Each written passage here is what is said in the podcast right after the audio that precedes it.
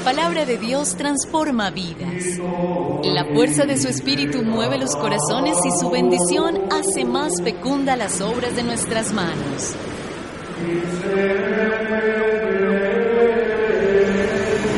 Orar con rectitud es signo de una vida auténtica y contribuye a la armonía de la creación. En San Pablo Radio abrimos el corazón para acoger el mensaje de la salvación.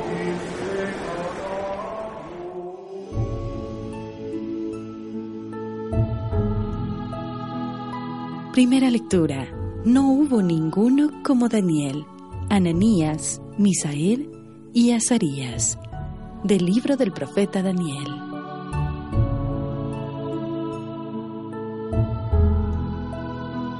El año tercero del reinado de Joaquín, rey de Judá, vino a Jerusalén Nabucodonosor, rey de Babilonia, y la sitió. El Señor entregó en sus manos a Joaquín, rey de Judá, así como parte de los objetos del templo que él se llevó al país de Senaar y los guardó en el tesoro de sus dioses. El rey mandó a Aspenaz, jefe de sus oficiales, que seleccionara de entre los israelitas de sangre real y de la nobleza algunos jóvenes sin defectos físicos, de buena apariencia, sobrios, cultos e inteligentes y aptos para servir en la corte del rey, con el fin de enseñarles la lengua y la literatura de los caldeos. El rey les asignó una ración diaria de alimentos y de vino de su propia mesa. Deberían ser educados durante tres años y después entrarían al servicio del rey.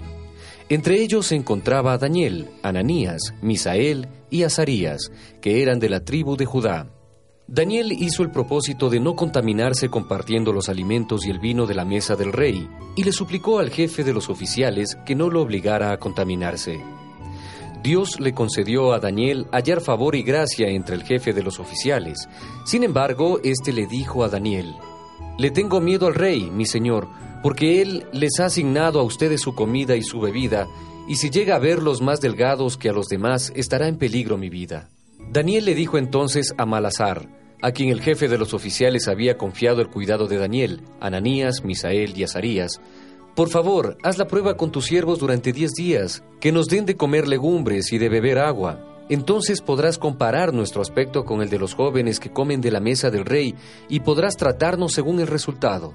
Aceptó él la propuesta e hizo la prueba durante diez días.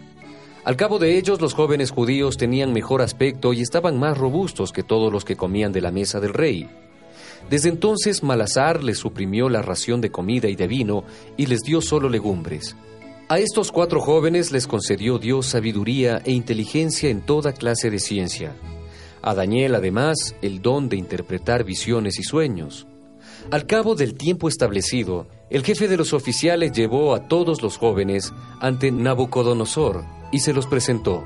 El rey conversó con ellos y entre todos no encontró a nadie como Daniel, Ananías, Misael y Azarías. Quedaron entonces al servicio del rey y en todas las cosas de sabiduría, inteligencia y experiencia que el rey les propuso, los encontró diez veces superiores a todos los magnos y divinos de su reino. Palabra de Dios.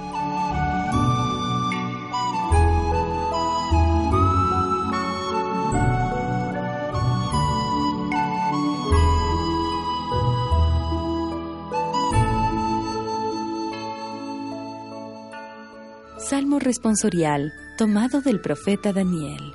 Bendito sea Señor para siempre. Bendito, sea Señor para siempre.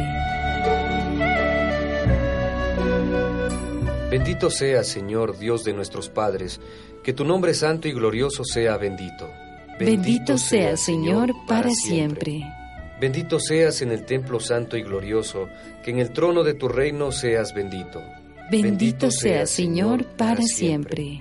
Bendito eres tú, Señor, que penetras con tu mirada los abismos y te sientas en un trono rodeado de querubines. Bendito sea, Señor, en la bóveda del cielo. Bendito sea, Señor, para siempre.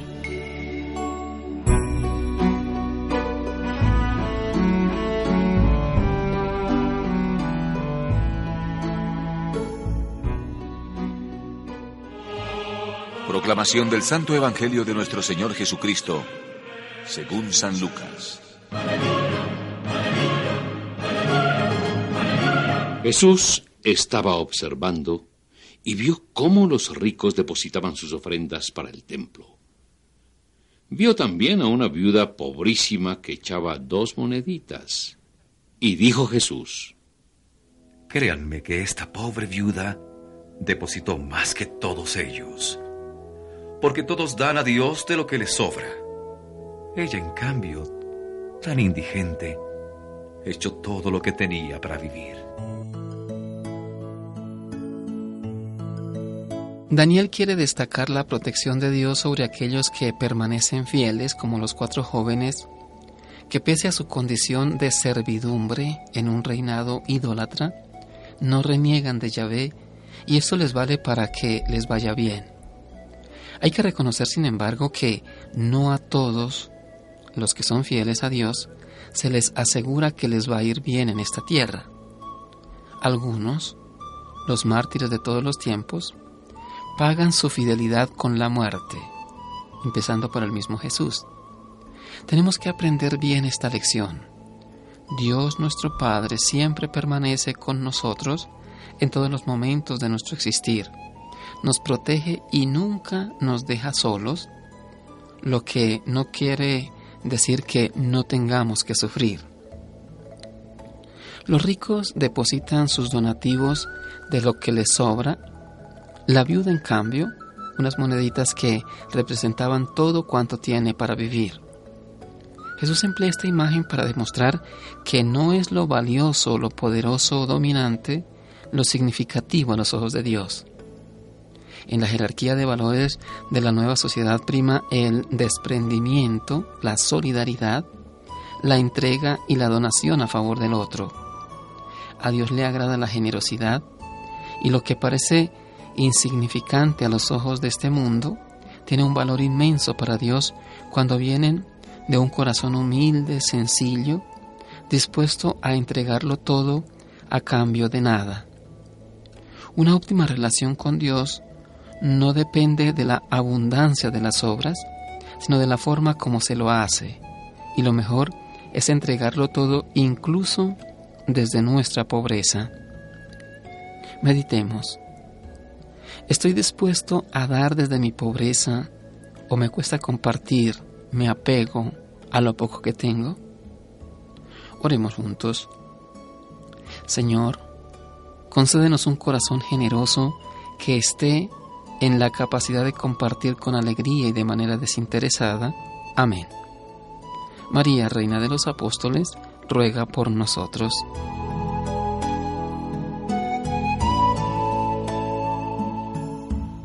Escúchanos en www.sanpabloradio.co.